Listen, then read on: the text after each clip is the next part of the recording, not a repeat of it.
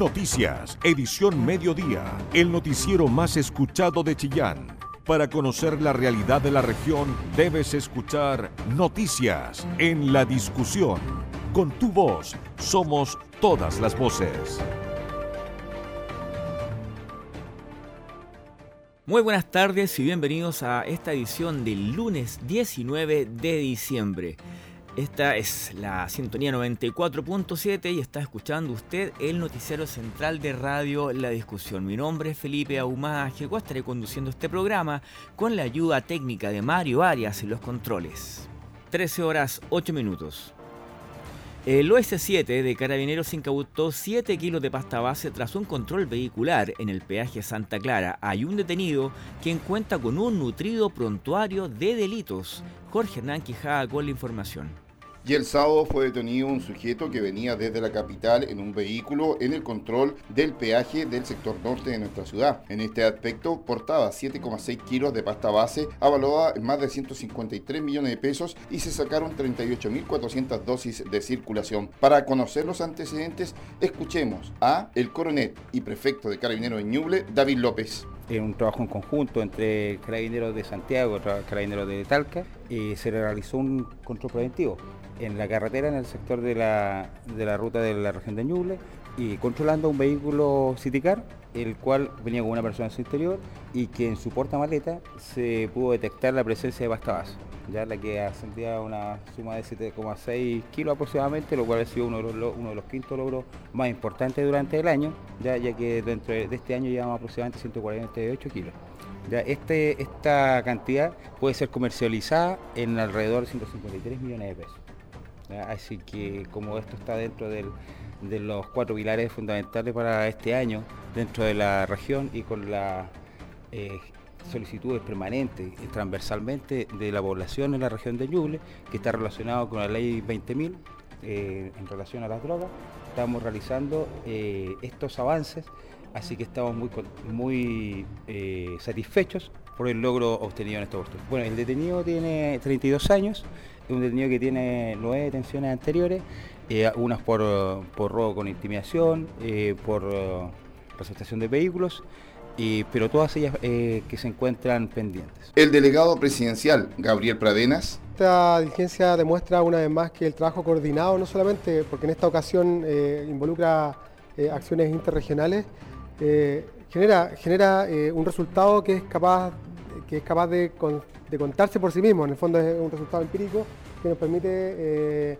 desarticular elementos que pueden estar asociados precisamente a crimen organizado, porque eh, en esa dimensión nosotros hemos, hemos, fortalecido y también el presidente Gabriel Boric, a través de toda la bajada de política y coordinación que nos ha solicitado, eh, hace énfasis en uno de esos pilares fundamentales para que esta diligencia también tenga una, relevancia mayor en función de que ya estamos en una altura del año donde donde eh, se hace significativo este tipo de alcance.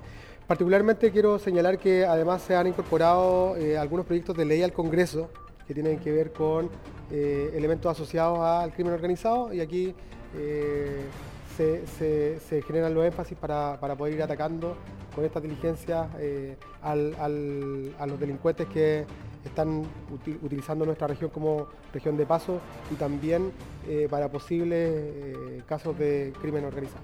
Este fue un trabajo investigativo que llevó adelante personal del OS7 de Carabineros. Con tu voz, somos todas las voces, noticias en la discusión, el medio informativo más importante de la región de Ñuble. Continuamos con noticias policiales. La Fiscalía va a ampliar el plazo de detención de un imputado por colisión, una colisión que le costó la vida a un ciclista de 51 años en Ninquihue. El conductor arrancó del lugar para presentarse de manera voluntaria horas después.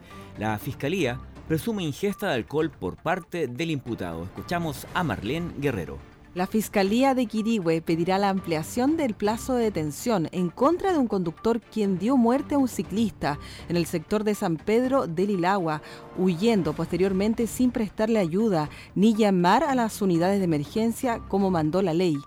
En primera instancia, vecinos del sector alertaron de la presencia de un hombre fallecido a carabineros de retén Ninquihue, lo que permitió que los funcionarios, tras una investigación y empadronamiento en el lugar, lograra ubicar el vehículo involucrado y detener al conductor, quien se fue a entregar horas después al retén.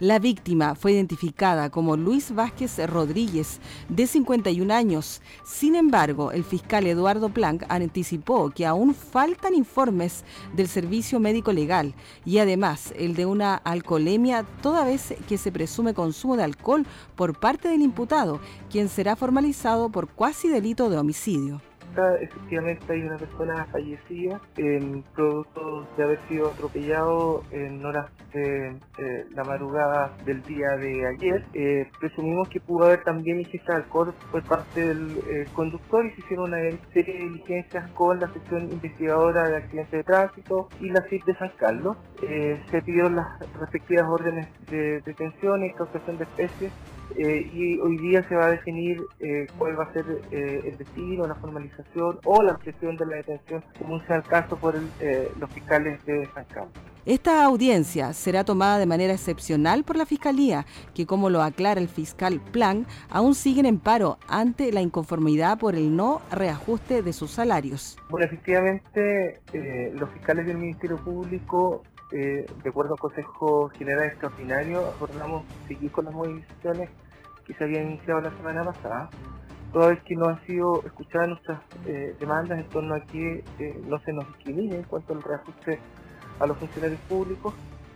Eh, y en ese sentido em, se acordó continuar con las movilizaciones el día de hoy, pasando a control de detención solamente lo que dijera relación con delitos de violencia intrafamiliar y delitos sexuales, además de delitos graves como el que ocurrió en San Carlos.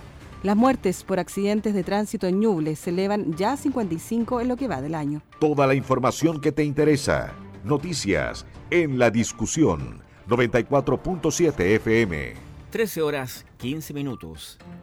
El municipio entregó distinciones especiales consistentes en un cheque por 650 mil pesos a aquellos alumnos de liceos municipales que destacaron por sus capacidades pedagógicas, pero además por sus cualidades humanas. Hubo ocho distinguidos. Esta historia es de Diego Chacana.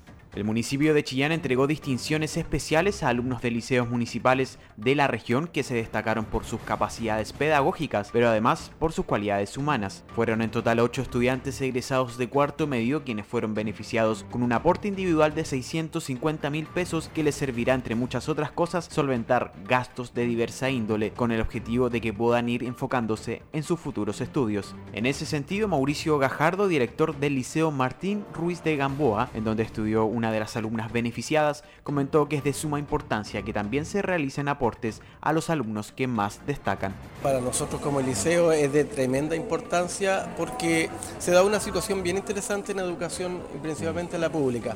Siempre nos concentramos mucho en los chicos que más les cuesta, pero a veces nos, olvidamos un poco los chicos que se esfuerzan un montón y les va bien, pero nosotros suponemos o de alguna manera se, se cae en el error de decir no, pero esos chicos tienen toda la herramienta. Pues bien, creo que mm, ese es un error y lo que se está haciendo hoy día es en buena hora enmendar eso y decir a los que les va bien, a los que se esfuerzan, deben tener también un premio. Por otro lado, el director de la Dirección de Educación de Chillán, Marco Aguilera, enfatizó que estas ayudas vienen también a beneficiar a las familias y a la formación valórica que se le puede entregar a los alumnos. La formación que nosotros entregamos no solo académica, también es una formación valórica que tiene que ver con la formación de un ciudadano, un chillanejo, una chillaneja que sea contributiva al mejoramiento de la calidad de vida de, los ciudadanos de Chillán. Y por lo tanto, eh, este valor, el de la integralidad, se suma a, a los diferentes valores que queremos de nuestros alumnos. La Municipalidad de Chillán, a través de su alcalde, hace un esfuerzo importante en términos económicos para poder entregar un aporte a la familia. Mabel Catalán, quien es madre de Marco Landeros, uno de los beneficiarios del Liceo Italia, se mostró orgullosa por el logro de su hijo y aseguró que espera que puedan dejar en alto el nombre de su colegio y también de la ciudad de Chillán. Eh, sí, muy orgullosa, fueron muchos años de, sacrificio, de dedicación, constancia, pero que dan fruto eh, y este apoyo sirve tremendamente para eh, los objetivos y las metas que él se ha propuesto. Así que esperemos que el futuro de Marco sea exitoso y que pueda dejar en alto el nombre de su colegio y también de la Municipalidad de Chillán. Estos apoyos vienen en línea directa de lo realizado este año por la municipalidad en temas de educación, en donde la ayuda hacia los alumnos ha sido prioridad para las autoridades. Porque tu opinión nos importa. Escuchas noticias en la discusión. En un acto público realizado esta mañana en la Plaza de Armas se conmemoró el Día del Femicidio. La actividad busca llamar a la conciencia de nuestros vecinos para detener la violencia contra la mujer. Jorge Hernán Quijada. En la Plaza de Armas, la Ceremi de la Mujer junto a Cernameg y la Municipalidad de Chillán llevaron a efecto la actividad de conmemoración del Día Nacional del Femicidio. Recordemos que a nivel nacional son 36 las mujeres que han perdido la vida. En Ñuble una ha perdido la vida y otro fue un femicidio frustrado. Escuchemos a Cristina Martín, quien es Ceremi de la Mujer. Hoy día estamos conmemorando 19 de diciembre el Día Nacional en contra del Femicidio. Nosotros sabemos que es la expresión más violenta que tienen los hombres en contra de las mujeres y hoy día nuestro llamado es erradicarla. Nosotros tenemos una campaña que hemos estado lanzando que sí es mi problema porque hoy día la violencia de género es un problema de todas y de todos. Es un problema social de la sociedad civil. Y en ese sentido también como gobierno del, presidente Boric nosotros estamos avanzando eh, la discusión del proyecto de vivir una vida libre de violencia en donde nosotros esperamos que obviamente tenga una buena acogida por parte de nuestros parlamentarios y parlamentarias y pueda ser eh, aprobada para seguir avanzando. Eh, es importante volver a reiterar que eh, la violencia de género no es un, es un problema social y vuelvo a decir, todas y todos podemos contribuir. Cuando nosotros nos hacemos parte del problema, por supuesto que nos transformamos en parte de la solución. Viviana Cáceres, Cernamec. Un día que es tremendamente importante, ¿cierto?, para todos nosotros. Eh, el día, ¿cierto?, que se conmemora el día de la eliminación de, o de, eh, estamos en contra, ¿cierto?, del femicidio. Eh, nosotros como servicio tenemos, llevamos la cifra y llevamos, vemos que hay 36 femicidios consumados a nivel país. Tenemos uno acá a nivel regional, ¿cierto? Uno consumado y también uno frustrado. Nosotros como servicio estamos trabajando eh, con las víctimas directas e indirectas, ¿cierto? donde les entregamos eh, tanto el apoyo, eh, la representación jurídica, como también el apoyo psicológico, social y también a través de diferentes instituciones. a través de la Mesa Intersectorial de Femicidio, nosotros trabajamos de forma coordinada con diferentes instituciones para poder apoyar ¿cierto? a las víctimas directas e indirectas. Alejandra Martínez, directora de Seguridad Municipal. La violencia contra la mujer y el femicidio es un problema de seguridad pública. Hace muchos años dejó de ser eh, una violencia en el mundo privado, sino que también es un problema también desde lo público, porque además significa cierto la máxima violencia, eh, obviamente cierto contra, contra nosotras en todos los espacios. Y es por eso que hacemos un llamado también cierto a todas las instituciones del ámbito público y al privado a poder idear estrategias de prevención porque lamentablemente, ¿cierto? Ya tenemos 36 femicidios consumados, 159 femicidios frustrados y la verdad es que la tarea que tenemos como seguridad pública, ¿cierto? A lo largo de todo el país implica poder articularnos conjuntamente, poder hacer redes y obviamente cierto protegernos entre nosotros. De esta manera, el llamado, como siempre, a las personas es a denunciar, ya sea a carabineros, policía de investigaciones o llamando al teléfono asterisco 4242. Periodismo regional, con noticias de verdad. Noticias en la discusión. 13 horas 22 minutos. El gobernador Oscar Tisóstomo anuncia una querella en contra de quien resulte responsable por el incendio que ocasionó daños en el patrimonial puente Confluencia este pasado fin de semana. La directora de la Unidad de Patrimonios de la municipalidad no descarta que la intención del siniestro fuese precisamente la de haber destruido el histórico acueducto. Diego Chacana con la información. Fue durante la madrugada de este sábado que un incendio afectó al histórico puente Confluencia, el cual une las comunas de Chillán y Portezuelo acá en la región de Ñuble. El siniestro ocurrió en el acceso por el sector de Confluencia, el cual fue controlado por bomberos y vecinos quienes dieron cuenta que el incendio se habría originado en la parte inferior de la estructura. Tras eso de inmediato comenzó el trabajo de resguardar y recuperar lo más pronto posible el importante puente que desde el año 2016 tiene la categoría de monumento nacional. Serán en concreto dos acciones que el gobernador regional Oscar Crisóstomo anunció en su visita a la zona y en donde estuvo con diversos vecinos. En primera instancia aseguró que interpondrán una querella contra quienes resulten responsables del incendio que afectó a este puente. Es por ello que hemos anunciado dos cosas. La primera, la interposición de una querella criminal contra quienes resulten responsables en base a la ley de protección al patrimonio de monumentos de, de nuestro país. Es una situación gravísima que no podemos eh, dejar pasar y este tipo de violencia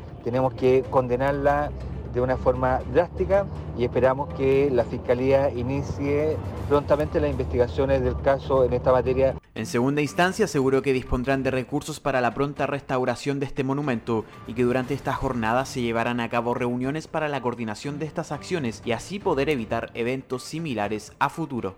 Hemos dispuesto también de fondos de emergencia para poder ejecutar la obra esta situación la vamos a conversar el día lunes con el municipio de Chillán, con las seremías correspondientes, para poder ver la fórmula más eh, ágil y expedita para poder ejecutar las obras que permitan eh, reparar la situación que aquí ha quedado expuesta. En ese sentido, Karim Cárdenas, quien es la directora de patrimonio de la Municipalidad de Chillán, lamentó que estas acciones se repitan, ya que aseguró que lo más probable es que este incendio haya sido intencional con el objetivo de dañar este patrimonio desde, nuestra unidad de patrimonio eh, se condena totalmente porque por una parte es un atentado a un monumento nacional, también es una grave, una grave infracción a la ley de monumentos nacionales, así que también la idea es poder comenzar a difundir respecto a, esas sanciones que existen eh, respecto al resguardo de los monumentos nacionales. Por otra parte, eh, también muy lamentable porque lo más probable, así como han sido los otros amagos de incendio años anteriores, esto tiene que ver con acciones humanas. El puente Confluencia fue declarado monumento histórico en la categoría de monumento nacional y recién en marzo del 2022 había sido reabierto al uso peatonal. Se espera que durante esta jornada se den a conocer también las acciones que llevará a cabo la gobernación para el resguardo de este importante patrimonio para la región de Ñuble. Con tu voz somos todas las voces, noticias en la discusión, el medio informativo más importante de la región de Ñuble. Bueno, y esta es una muy buena noticia en el marco de un verano que ya está prometiendo bastantes incendios, especialmente en sectores eh, rurales, porque la tarde de este domingo se realizó una asamblea oficial de constitución del nuevo cuerpo de bomberos de San Fabián instancia que evidentemente es esperada por la comunidad de la vecina comuna precordillerana. Un grupo de 21 voluntarios de este lugar, San Fabián, se reunieron este domingo para conformar entonces el cuerpo de bomberos con la finalidad de proteger las vidas y propiedades en los incendios y otros siniestros. Em, dentro del octavo día del mes de diciembre del año 2022, dice esta nueva enmienda, a las 4 con 4 minutos en dependencia del cuartel de la cuarta compañía del Cuerpo de Bomberos de San Carlos, comuna de San Fabián, región de Ñuble, señala el acta que además consigna que el lema del nuevo cuerpo es lealtad y sacrificio. Eh, mm, se indicó también que este es un paso clave para dar inicio al cuerpo de bomberos en un proceso tan anhelado por el que bomberos y bomberos en general, digamos, no solamente de San Fabián, sino que de todo Ñuble, habían estado trabajando arduamente durante años. Esto porque evidentemente cuando se trata de lugares tan lejanos, son compañías que no son cercanas, como por ejemplo la de San Carlos, la de Coihueco, incluso la de Pinto, quienes a veces han tenido que socorrer lugares en San Fabián. Afortunadamente ahora ya está constituido el nuevo cuerpo de bomberos de la comuna precordillerana. Son las 13 horas 27 minutos. Con tu voz somos todas las voces, noticias en la discusión, el medio informativo más importante de la región de Ñuble. 13 horas con 33 minutos y los, los termómetros, la, temperatura ya está acercándose a los 26 grados, que va a ser la temperatura máxima que tendrá este día, que va a estar marcada, al menos la jornada del día, por intervalos nubosos. Este lunes, la autoridad del MOP, en compañía del delegado presidencial de Ñuble, Gabriel Pradenas, y el alcalde de Chillán, Camilo Benavente, se reunieron con la comunidad del sector del cruce que une las rutas N45, camino a Cato, con la variante Nahuel Toro. Esto es el acceso camino al agua, también como le conocen en Chillán, para anunciar la adjudicación de las obras de conservación de seguridad vial y travesías que involucran la instalación de semáforos y radares de velocidad, obras que estarán a cargo de la empresa Escamet Ingeniería. Las autoridades destacaron que lamentablemente el 10 de marzo de este año se hizo presentación anunciando obras, lo que no era efectivo, generando molestia en los vecinos del sector como lo apunta el Ceremi del MOP, Paulo de la Fuente. Nos encontramos en el cruce Nahuel Toro de la comuna de Chillán, donde durante décadas los vecinos han solicitado una semaforización y mejora en la infraestructura vial de este cruce. Es un cruce que pertenece al Ministerio de Obras Públicas, de la Dirección de Vialidad, y que lamentablemente en marzo de este año, el 10 de marzo de este año, se hizo una mise en que no existía. Una máquina tirando ripio, diciendo se inician las obras de inauguración de la semaforización. Eso no era efectivo, se engañó la ciudadanía y hoy día nosotros estamos como Ministerio de Obras Públicas, en mandato de nuestro ministro Juan Carlos García, dando cumplimiento a un compromiso adquirido con muchos dirigentes del sector. Para el alcalde de Chillán, Camilo Benavente, este es el fin de un proyecto complejo, pero que se logró sacar adelante. La información nueva es que hoy día ya tenemos una adjudicación, que es un proceso bien importante, y venimos a hacer ese anuncio. Este proyecto es un proyecto eh, bien complejo, que ha tenido muchas dificultades, pero sin embargo, gracias al Ceremi de Obras Públicas y a su equipo, don Pablo de la Fuente, hemos podido sacar adelante con eh, alta dificultad, pero ya estamos en, en tierra derecha y esperamos tener este proyecto ejecutado en marzo de este año. O sea, en la próxima entrada del colegio, digamos, en dos meses más, vamos a poder tener semáforo aquí en este cruce, que es un cruce muy complejo. Gastón Hernández, presidente de la Junta de Vecinos de Santa Clara, reconoció que son por lo menos 30 años de solicitudes sin respuesta. Estos son por lo menos 30 años que viene la, la, lucha por el semáforo. Eh, está muy difícil todo, pensábamos que todo se había concretado, había mucha desconfianza por los vecinos, muchos accidentes, eh, mínimo dos, tres accidentes semanal muchas veces y con una, indolencia tremenda por lo que estaba pasando. Y hoy día haber concretado esta situación para nosotros es una alegría muy grande. Eh, esperamos que la señalización sea acorde a la semaforización también. Finalmente, Edith Espinosa, presidente de la Junta de Vecinos Capilla Cox de Cato, reconoció que esta iniciativa favorece a cerca de 1.200 vecinos. Nombre es Díaz Espinosa, eh, dirijo la Junta de Vecinos del sector Capilla Cox de Cato y como vecinos del sector Cato nos hemos unido hace mucho tiempo por el tema del semáforo acá en la variante Nahual Toro Cato. Y vemos el día de hoy eh, una información muy importante que va a ser llegada a la comunidad en donde ya está el proceso de licitación entregado. En el sector Capilla Cox son más o menos 1.200 vecinos. Si juntamos todas las comunidades, somos nueve juntas de vecinos hasta el término de la comuna de Chillán eh, tenemos una cantidad bastante elevada de, vecinos. La tasa de accidentabilidad del cruce era, hasta el momento, de a lo menos dos colisiones por semana, lo que se espera reducir, ojalá a cero, una vez asentado este complejo de semáforos. Todos los puntos de vista, con todas las voces, en el medio más confiable de la región de Ñuble.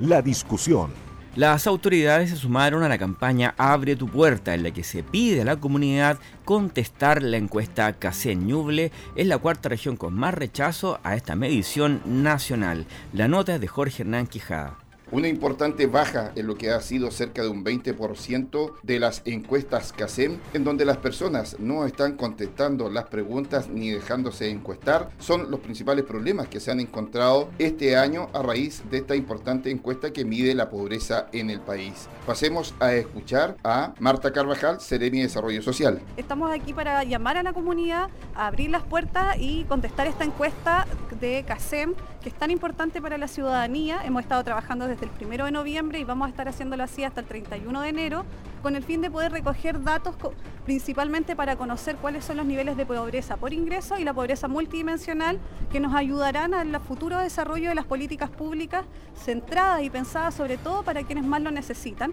Así que hoy día estamos en este llamado con el fin de poder presentarles también a los encuestadores que son los que están haciendo el trabajo en terreno, levantando la información y quienes están debidamente acreditados y muy capacitados para poder entrevistar a las personas que necesitamos que contesten este en esta encuesta acá en la región de Ñuble. Como les decía, tenemos dos focos importantes que una de las preguntas están enfocadas al ingreso, a la pobreza por ingreso, que tiene que ver cómo están los ingresos de la familia, como también la pobreza multidimensional, que es lo que busca conocer niveles de estudios, niveles de salud, área social y redes de apoyo que busca poder tener una mirada sobre esta pobreza mucho más amplia, por lo tanto las preguntas son variadas, sabemos que es una encuesta algo extensa, pero que necesitamos conocer estos datos, datos que son confidenciales, donde no se piden datos privados eh, y también no se cruzan con otros datos o, o registros que poseemos nosotros en el Ministerio, por lo tanto no hay riesgo de perder bonos. Y todo, como les digo, estos datos son confidenciales, así que llamamos a la ciudadanía a tener la calma para poder contestar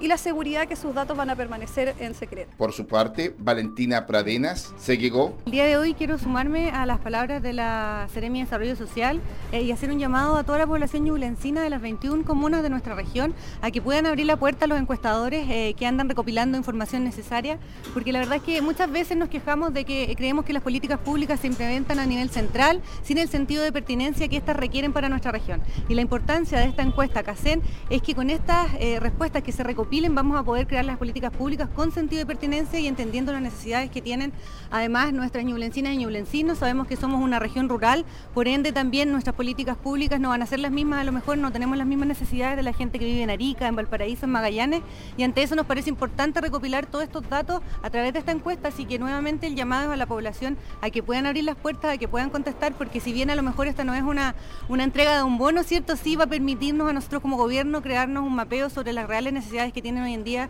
las y los ñublencinos.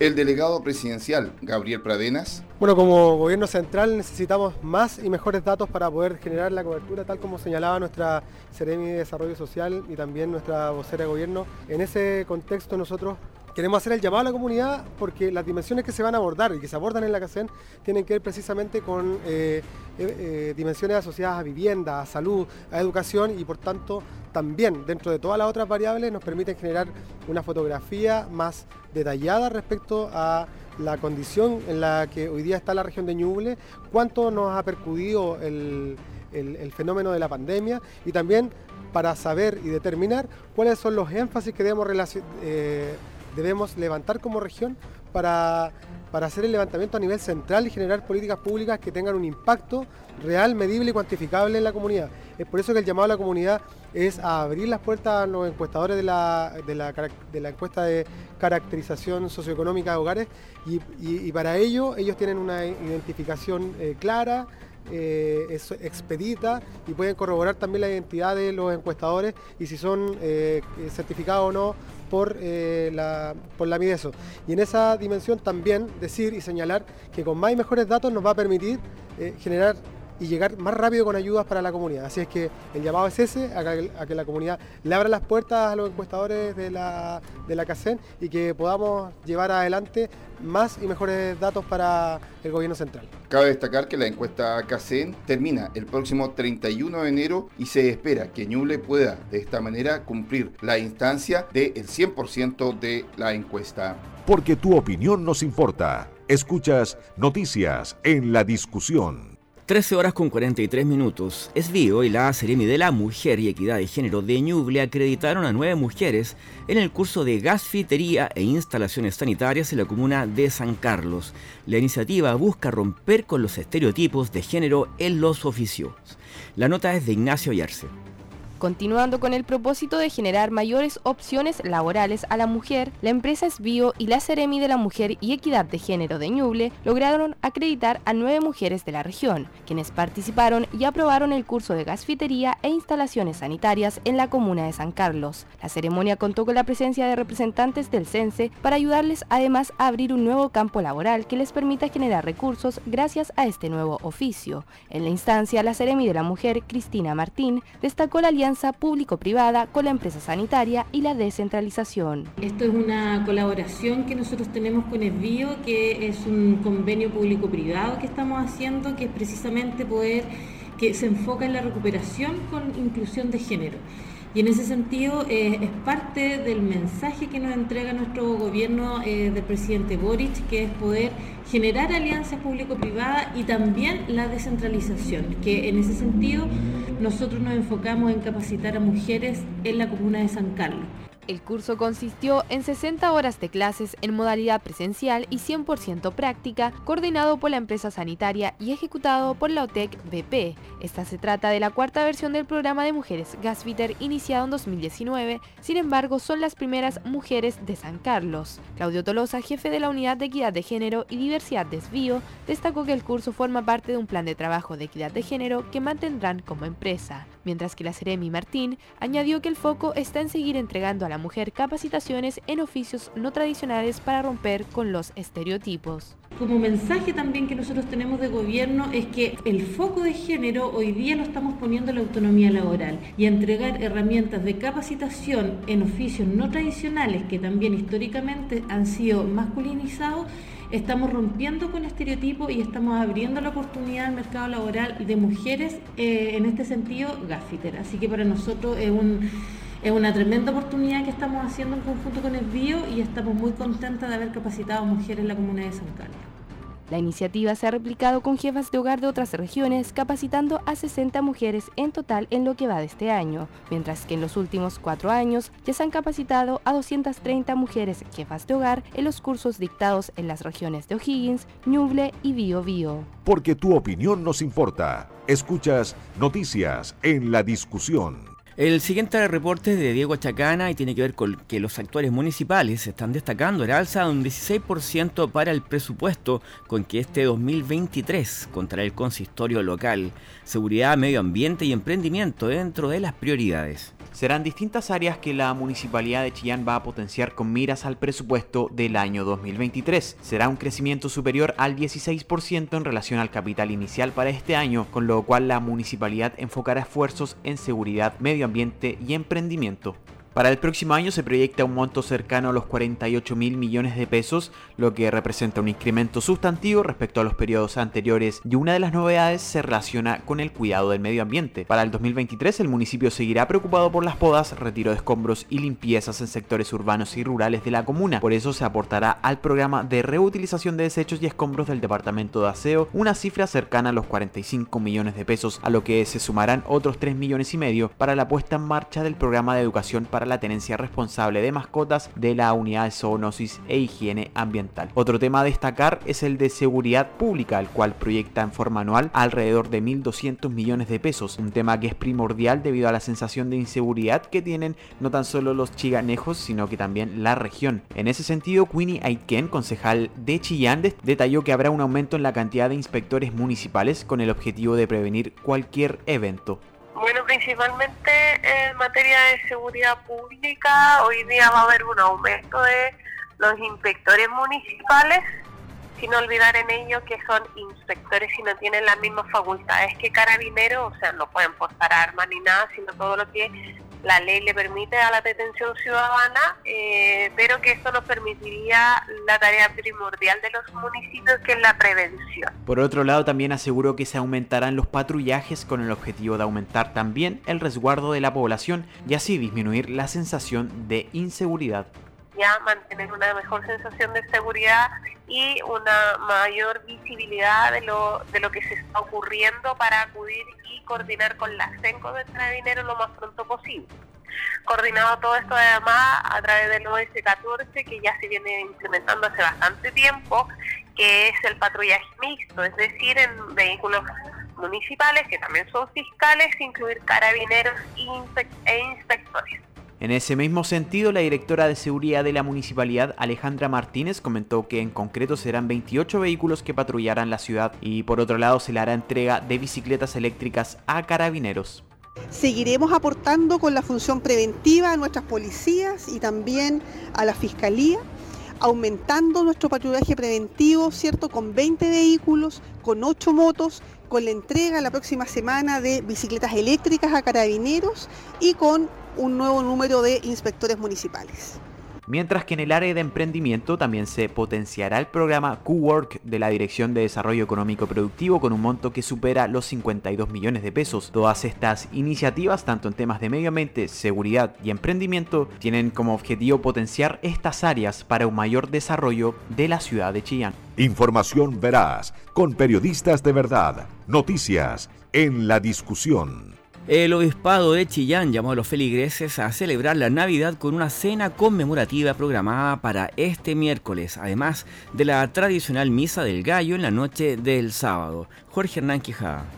El obispo de Chillán, Sergio Pérez de Arce, hizo una amplia invitación a la comunidad a conmemorar esta Navidad en familia, más allá de los regalos, el poder nuevamente reencontrarse con la familia y de esta forma invita a la comunidad a participar de la Misa del Gallo que va a desarrollarse el día 24 a las 21 horas en la Catedral de Chillán, así como este miércoles en una actividad junto a la Santísima Universidad Católica la posibilidad de una cena solidaria. Escuchemos a el obispo de Chillán. Quiero dirigir un saludo afectuoso de Navidad a todos los habitantes de nuestra región de Ñuble, deseando que la bondad de Dios llene el corazón y la vida de cada uno y de sus familias. Ante todo, un saludo especial a aquellos hermanos más frágiles que están viviendo o han vivido este año sufrimientos y dificultades, quienes están enfermos, los que viven en soledad, quienes han perdido un ser querido, aquellos que viven en pobreza u otra clase de problemas. El mensaje de la Navidad es que Dios está cerca nuestro, nos acompaña en nuestras alegrías y sufrimientos, pues para manifestar esa cercanía, el Hijo de Dios asumió nuestra condición humana. La ternura y la misericordia de Dios se han manifestado. Quiero dirigir también un saludo sincero a las autoridades, a las diversas organizaciones que conforman la vida social, a los dirigentes sociales y políticos, a los medios de comunicación, a ustedes. La Navidad nos trae un mensaje de paz y fraternidad para toda la humanidad y nos recuerda que esa paz tenemos que edificarla en nuestra región, en nuestro país, aportando cada uno su servicio humilde. Nos alegramos de los avances en el diálogo político en el país en los últimos días y seguimos pidiendo para que podamos vencer la violencia, la delincuencia y toda mala convivencia desde la unidad en la diversidad. Y envío un saludo de corazón a todos mis hermanos en la fe, especialmente a las familias y comunidades cristianas. Hemos recibido en nuestra vida una hermosa y gran buena noticia, que es el entrañable amor de Dios por todos sus hijos e hijas. Acojamos y anunciemos esta buena nueva, valoremos nuestra fe, demos testimonio de ella a nuestros hijos y nietos, cuidemos los signos religiosos y no dejemos de celebrar juntos la Eucaristía. Sobre las actividades. La principal actividad es la misa de Nochebuena, la tradicional misa del gallo, pero es la misa de Nochebuena y en la catedral será a las 21 horas. Invitamos a toda la comunidad, a todas las personas a que puedan participar de esta hermosa misa y en las parroquias de, la diócesis cada una tiene sus horarios, así que vayan a participar en esas celebraciones porque es un encuentro para la familia, para celebrar la, encarnación del Hijo de Dios. Y junto con eso eh, hay otras actividades en cada lugar pero quiero destacar, em, esta semana tendremos aquí en la catedral el día miércoles, en la tarde a las 17 horas, una cena solidaria que organizan varias organizaciones, fundamentalmente la, Universidad de la Santísima Concepción, aquí la sede de, Chillán, eh, colegios católicos de la zona, de la diócesis y también la parroquia del Sagrario y se unen en una, en una hermosa cena solidaria dentro de la catedral, invitando a, personas en situación de calle y otras personas solas eh, que son invitadas a vivir un momento de encuentro. Así que los invitamos a participar y, fíjense que necesitamos em, voluntarios para, atender, para estar con las personas, conversar con ellas. Así que eh, damos el dato también para que las personas que quieran ser voluntarios se comuniquen a, un correo electrónico que está aquí, jdote.ucsc.cl,